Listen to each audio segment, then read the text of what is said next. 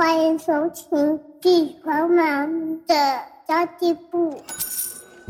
即便是忙碌的职业妈咪，一样能够打造出幸福的家。从育儿、财务知识到自我成长，我们都要样样精通。我是精算妈咪 Sandy Two，我会在这里透过自己自身经验的分享，以及访谈各个领域的专家达人，让你跟我一起打造属于我们自己的理想生活。Hello，大家好，我是陪你精算生活、创造理想人生的 Cindy Two。我们在三级警戒在家工作已经一个月了耶，大家有找到自己的节奏跟脚步，好好调理一下自己的生活了吗？Cindy 度最近好像比较少去提到理财跟投资相关的议题哦。其中一个原因是因为基础概念啊，该说的都说了。所以如果大家想要更进阶的话呢，就可以参加我们妈咪财务长的免费共学计划。我跟我的合作伙伴好错理财资讯平台的创办人 Laura，我们会每个月挑出一个理财的盲点，然后跟大家进行共学讨论。连接我都会放在下方哦。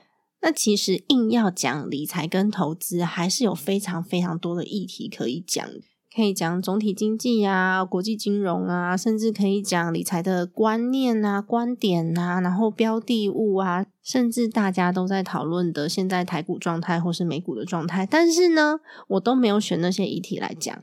因为其实大家都已经在讲了，而且 Cindy Two 的频道是强调投资是为了家庭、为了幸福而平衡自己的生活的。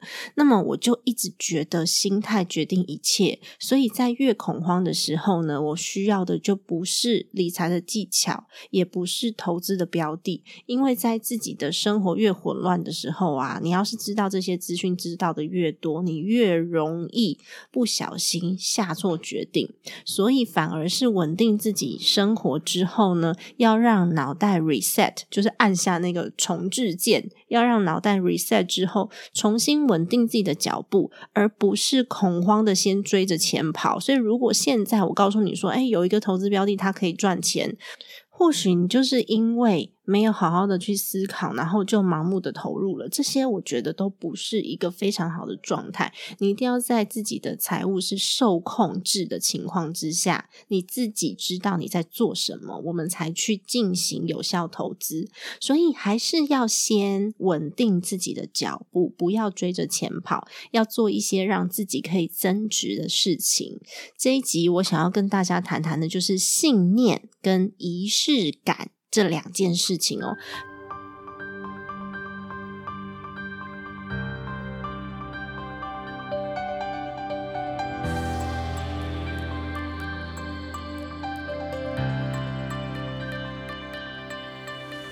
信念跟仪式感。这两件事情哦，非常非常的重要，因为我自己也是属于那种一慌张，我的节奏会调到最快的那种人，所以透过一些动作跟一些工具，我可以把我自己的节奏稍微调慢下来，然后让自己的心稍微静一点，用心去处理眼前的问题，而不是永远焦虑我现在无法处理的事情，然后就一直在那边焦虑。我举个例来说好了，像现在因为陪小。然后小孩才两岁多，他就会抓着你的手要你陪玩呐。可是呢，如果说他抓着你的手要你陪玩，你心里面想说：“哦，我还有一个很重要的报价单要出去，我现在没有办法去开那个报价单。”然后他抓着你的手，你又只有一只手可以打电脑，然后或者是他一直哭闹的时候，那其实真的情绪啊会瞬间上来。这时候呢，其实我们都是有选择的哦。你可以就用自己的理性脑去稍微想一下哦。如果我现在甩开小孩的手，会发生什么事？就两岁、三岁的小孩哦，他一定就会在旁边一直哭、一直哭、大哭嘛。那我可不可以好好做事？我其实很难。第二个方法就是我处罚他，让他去旁边罚坐或是罚站。那小孩心里面会觉得很委屈啊，因为他只是想要妈妈陪他而已，他并没有想要捣蛋的意思。所以他的初衷跟我。我跟我的反应就会相斥，然后孩子会觉得相当的委屈。然后再来就是呢，你可以跟小孩沟通，讲到他懂，但是你要讲到他懂，会花非常多的时间，因为他才两三岁，他听得懂你讲的每一个字，但是拼起来他不是很了解，就跟我们在学英文单字的状态是一样的。二十六个字母都背得出来，但是当他们拼在一起的时候，我不见得认识他们。就是小朋友现在状态就是这样。然后第四个方式就是，我先专心的陪孩子玩一下，玩到小朋友的专注力在最高点的时候，我跟他商量说：“你可以给妈妈三十分钟的时间吗？”然后告诉他三十分钟怎么去计算，或者是你可以把自己的闹钟设定起来三十分钟这样子，那小孩就会知道说：“哦，好，妈妈已经陪过我了，然后我可以给你三十分钟。”这就是选择。但是呢，当人在焦虑的时候，一定是选第一种或是第二种，因为你没有在选，就是按照自己的下意识就去动作了。所以这个时候呢，焦虑处理问题就会造成后续更多更多的问题，就是造成孩子长期下来，孩子可能会没有安全感，或是长期下来孩子觉得委屈，就会发生这样子的事情哦。那其实有很多很多的。呃，我们现在会做的决定，是因为从小我们的背景，或是从小教育上面给我们的信念，而做了一些本末倒置的事。诶，那有很多的文章，它会过度渲染说要赚钱呐，要有被动收入啊，那仿佛呢，获得幸福的唯一管道就是有很多钱。但我绝对不会告诉你钱不重要，因为我自己也觉得钱很重要。但是呢？如果说每天的生活都在赚钱，你就很容易失去更多东西。没有钱，什么都别想要。但是呢，一直追求钱，也会什么都得不到。你会让自己失去朋友、失去家人、失去健康、失去生活，甚至失去很多很多很多的情趣。所以，为什么我一直在我的 podcast 里面呢？甚至我即将要推出的这个存钱课程里面，我都会强调，你要把自己的存钱目标设定好。我们存。足够的钱，我们赚足够达到目标的钱，其他的钱我们要拿去过生活。所以我一直不断在强调这件事情。的确，每个人重视的东西不同，优先顺序也不同。有些人就是非常非常的重视钱，但其实重视钱的人背后哦，大部分都有其他的原因。例如说，他喜欢的东西可能是赚钱之后累积金额之后给的那个成就感。或者是呢，他用这些钱给他的孩子换来很良好的教育之后呢，他另外一半对他的崇拜。诶，这也有可能哦，或者是家人的笑容，但绝对不会是钱本身，因为钱本身它就是一排数字。你喜欢那个一二三四五六七八九十那个数字要干嘛？或者是它是一张纸，你喜欢那个纸要干嘛？所以其实每个人重视的东西不同，优先顺序也不同。有些人呢，他可能是家庭优先；有些人是工作优先；有些人爱成就感；有些人喜欢跟朋友在一起；有些人喜欢独处。那甚至呢，有些人是非常喜欢整洁的，他可以不吃不喝，然后他可以把工作先。摆在后面，但是他一定要先收拾东西。也有这种人呐，每个人的优先顺序不同，所以我们不应该用自己的优先顺序去框架别人，就觉得说你没有做到我心中所想，我就不认同你。我们不应该去框架别人。但是呢，我觉得真正活过的人，就是真的有在生活的人，他的心里面是充满。满足、充满开心的，不是每天就是凑合凑合过日子，然后苦瓜脸，什么事都提不起劲，然后看什么事都觉得不顺眼，然后好像什么事都不顺心，就是世界上自己最委屈。就很多人都是把生活过得这样子莫名其妙的。那其实我们对生活周遭的事情，有的时候真的太随便了。我们不注重品味，我们不重视别人的感受，我们吃饭很随便。吃饭呢，是因为肚子饿了，所以我不饿就可以不用吃。然后如果我吃饱了，就这样子。然后甚至我也不知道自己吃了些什么东西，反正不饿就好嘛。然后或者是有目的的吃饭，因为要开会，因为要拿那张订单，我们压根没有静下来的去享受当下。享受食物，然后常常根本就不知道自己吃了些什么。那我们交朋友也很随便，现在好像在 Facebook 跟 IG 上面划一划就叫做交朋友，就是加好友就叫做交朋友，随便划都有上千则的留言，然后好几千个好友。生日的时候有一堆人跟你说生日快乐。在那个社群媒体上面众星拱月的感觉。但其实大家都是刚好滑到。你要知道哦，就是因为 Facebook 会提醒今天是你生日，所以大家会去跟你说生日快乐。但是呢，你要回来去想想看，现实生活中有没有人真的打电话给你跟你说生日快乐啊？有没有人祝福你？有没有人为了你去准备蛋糕或者是礼物 Party？其实你发现大家都只是顺手而已，这个心意没有传达到，根本就没有什么人在互相的在乎。像以前那个年代，我们至少朋友生日的时候，我们会去买张卡片，然后会寄给他，然后或者是会买以前很很喜欢买什么马克杯跟音乐盒这种东西，那至少它是一个心意。但是现在就是社群媒体。划过去，然后生日快乐就结束了。看起来朋友很多，但是你会发现，真正遇到问题的时候，孤单寂寞，觉得冷，很伤心，跟老公吵架，几千个朋友里面，你全部划过去，赖划过一遍，Facebook 划过一遍，IG 划过一遍，有的时候呢，你就会深深的受打击，想说，没有一个人是可以跟我谈真心话的。所以我根本没有朋友，就这个时候你才会深受打击的发现这件事情。那有时候我们对感情也变得很随便哦。结了婚，有了小孩，你就完全不重视另一半的需要了。以前呢，谈恋爱的时候还会接送，然后还会嘘寒问暖，然后还会拍拍对方，拥抱、亲吻，然后抚摸，这些通通都没有了。没有交心，没有情趣，没有交流，已经不知道什么是感动，然后不知道另外一半在旁边要干嘛。然后也开始有了一些些的抱怨，然后抱怨就开始累积起来，然后已经多久都没有感受到温暖是什么了，没有感受到双手拥抱的的感觉了。所谓的婚内失恋，就是这种没有感情的夫妻，只欠一个离婚的理由，因为心已经没有连接了，身体上面也没有连接嘛。那反正没有发生什么大事，就一直生活在一起啊，等发生大事再说咯，就是爱已经不知道在哪里了。有没有发现这种就是随随便便生活的后遗症？不知道自己吃什么，不知道自己在做什么，不知道自己的朋友是谁，真心的朋友是谁，然后甚至就是。会觉得很空虚，很空虚，然后不知道自己为什么要活着。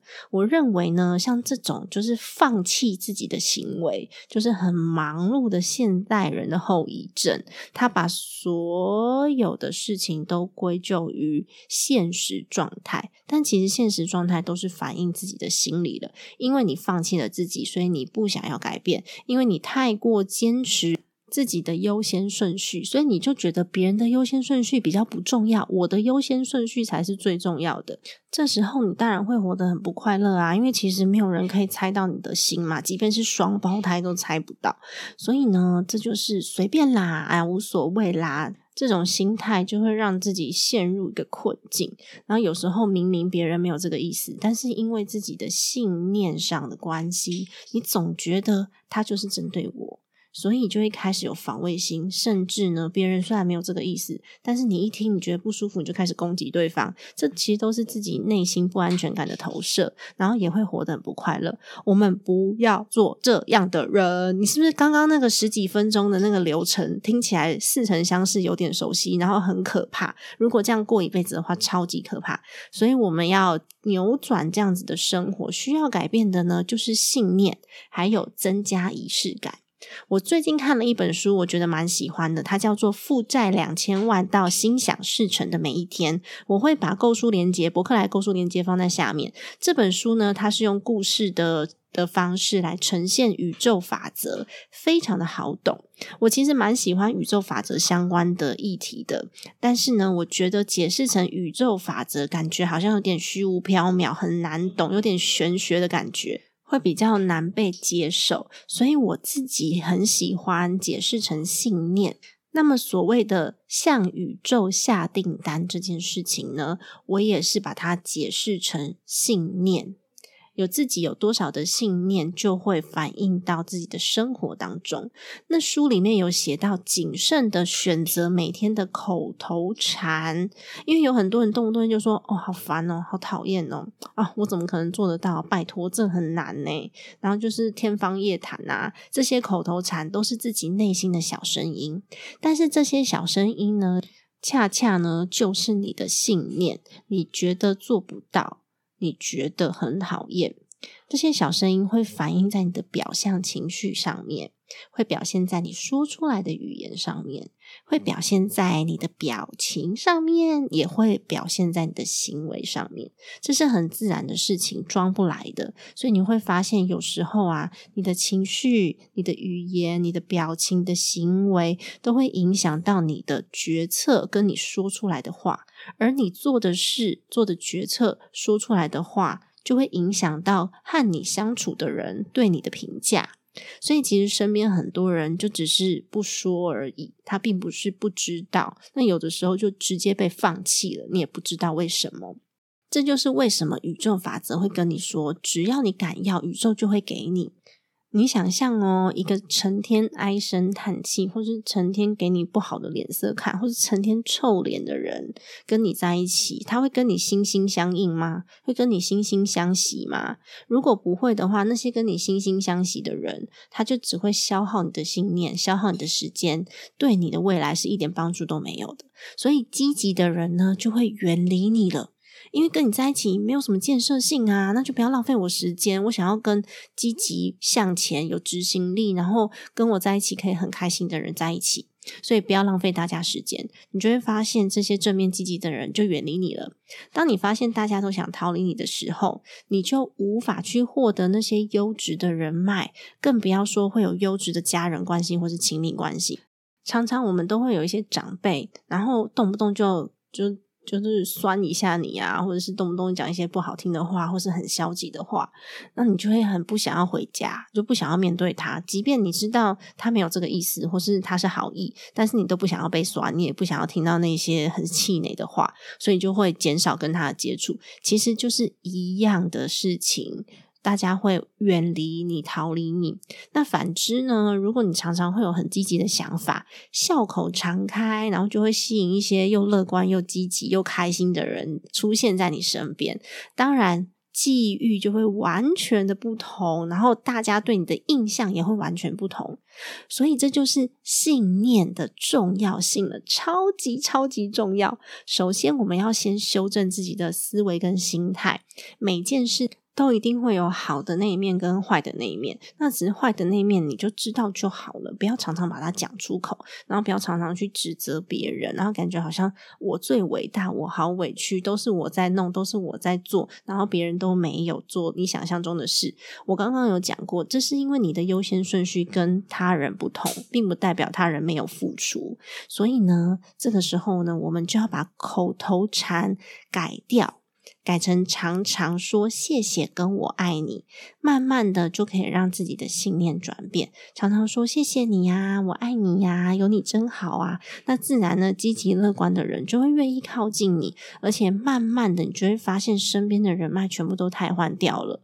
这些比较负面思考的人就会慢慢的远离你身边，然后你的处境就会比较改善。然后这些人呢，因为他知道说跟你在一起会开心，所以他愿意把。他身边的朋友也介绍给你，你就会越来越多这些正面积极的朋友，然后可以互相连接，互相一起做配合。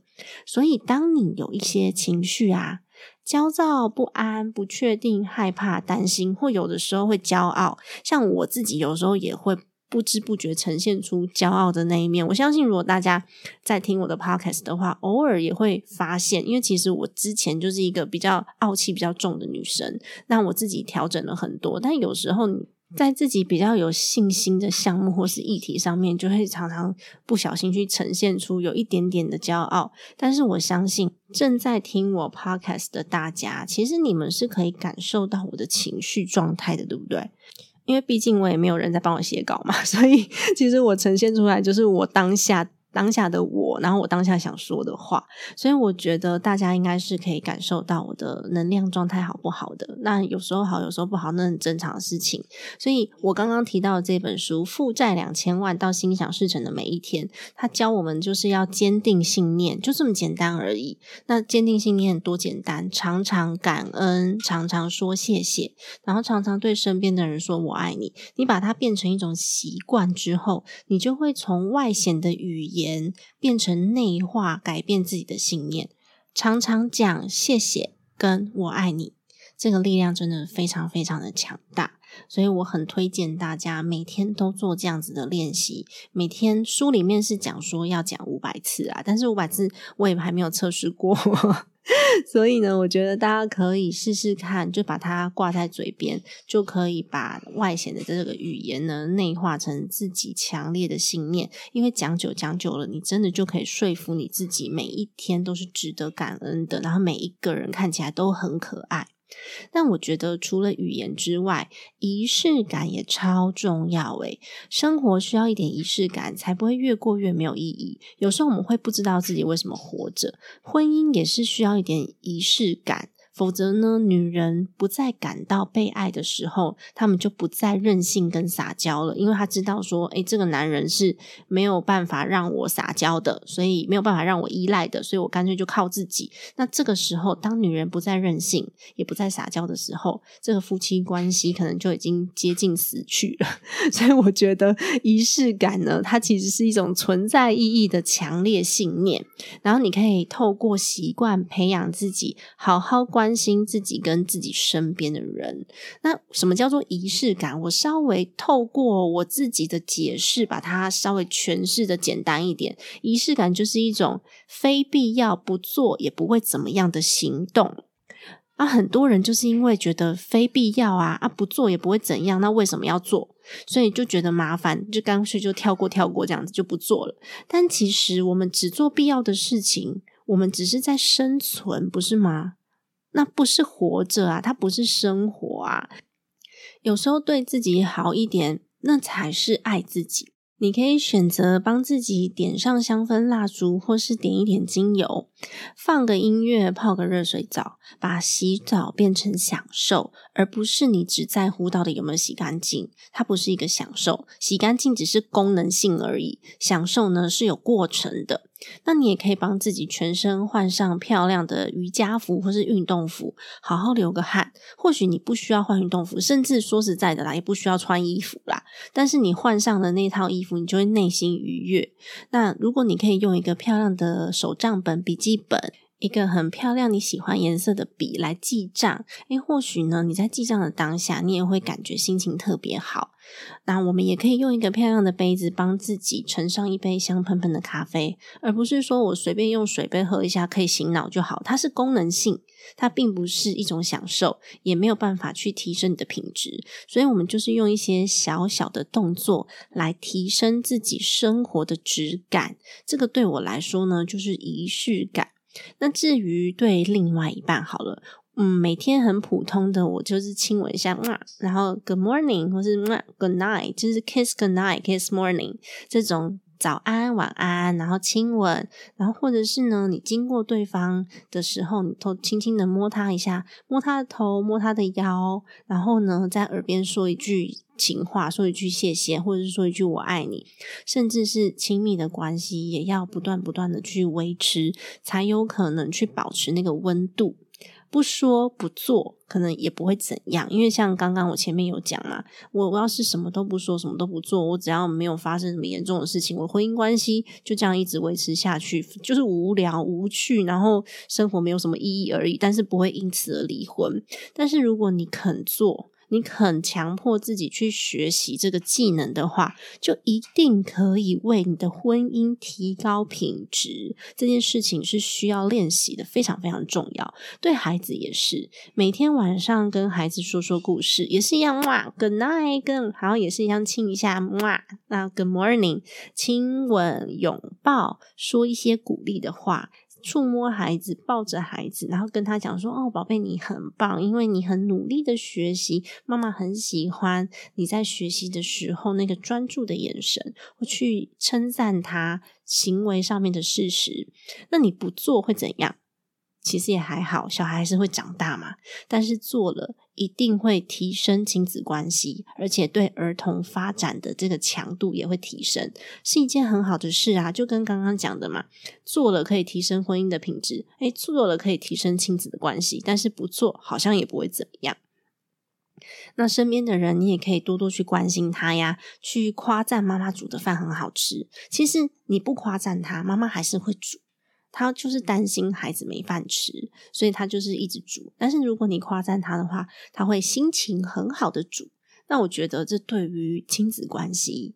也是一个非常有帮助的正向循环，或是你陪爸爸喝酒，你其实没有陪他喝也没有什么关系，甚至你喝了他的酒，他有可能还会抱怨说你喝我的酒要买回来还给我之类的。但是其实呢，内心都还是会更 close 一点，或是我们可以去关心一下朋友的近况，而不是只是滑脸书然后按赞按赞按赞这样子，可以稍微真的打个电话，或是真的写一个一一小段文字去给他。像我们有很重要的朋友，他在过生日的时候，我们是不是可以除了在 Facebook 上按一个赞跟生日快乐以外，我们还可以打一通电话给他，或者是跟以前一样写一张小卡片送给他？这些事情都是生命当中非必要做的事情。非必要做的事情，我刚刚有解释，就是不做也不会死的事情。但是呢，如果我们肯去做的话，你就会发现，当你的关系越来越好，我们的心灵就会非常的稳定，也会更有归属感跟安全感。我觉得这种仪式感啊，是刻意练习来的。如果你不愿意，你也不相信。那就没有任何人可以逼你去做这件事情。但是呢，从信念的语言到仪式感的行动，我认为他对生活是一个真正投入的态度。那去改变这样子的价值观，其实不需要花什么大钱，它是一种对生活的感知，然后一种对生命的追求，然后一种对人的互相尊重。所以我觉得大家可以开始每天都练习让自己说好话。像刚刚讲的啊，每天呢都对身边的人说谢谢，或是对你现在有的工作说谢谢，或是对你的主管说谢谢，那你去感恩你现在所拥有的。那每天呢都跟身边的人说我爱你，然后去感谢他们的存在，然后去感受自己被爱。每天都让自己说好话，让身边的人身心愉悦，那他们也会反过来。希望你可以身心愉悦，所以互相满足的情况之下，就会达到一个正向的平衡。而且呢，你要帮自己找到生活加分的小小仪式，好好的去疼爱自己。其实它并不需要花大钱呢。像我刚刚讲的，我可能选择一个我自己觉得很有质感的杯子，那你不需要买十个杯子，你知道吗？你只需要买一个、两个就可以了，你不需要买很多个。我也可以选择呢，我花一点时间在朋友的身上，然后让身边的朋友感受到我是真实的关心他们，而不是只是 Facebook 上面社交的朋友而已。所以，如果说你愿意做这些事情，相信在你的生活当中会有非常非常大的改变，尤其是对身边最亲密的人。我们常常就是因为他们是我们最亲密的人，所以我们就忘记他了，都对外人比较好，然后对身边这些要陪你很。久很久的人，我们就会用一个很随便的态度去面对他们，我觉得很可惜耶。所以现在开始，每天呢都抱着你的另外一半，甚至你的家人去亲他们一下，然后跟他们说“我爱你”很重要，然后对他们说谢谢也非常的重要，找到帮自己。生活加分的仪式感吧。那么呢，希望大家可以在精算妈咪存钱社这个 Facebook 的封闭社团里面，大家加进来，然后我们来分享一下最近你发现生活上面有哪一些加分的仪式感，然后让大家呢，除了在追求金钱以外，也可以追求更多你生活在这个世界上面的价值哦。最近呢，Sandy Two 跟 Mixer Box 这个平台呢合作了一个支持创作者的方案哦。那么 Sandy Two 的方案有订阅制的，也有一次性的赞助。那希望大家呢可以用实质的力量来支持 Sandy Two 的频道持续的经营下去哟。欢迎大家点选下方的链接来做更多的了解。好的，今天的内容就到这边结束啦。如果你喜欢今天的内容的话呢？请你抬起你的手指头，帮我按下一个五星好评，或是给我一些小小的评论，让我可以在你们的评论当中获得更多创作的力量哦。好的，家庭理财就是为了让生活无虞，分享这期节目，让更多的朋友透过空中打造属于自己幸福的家。我们下一集再见，拜拜。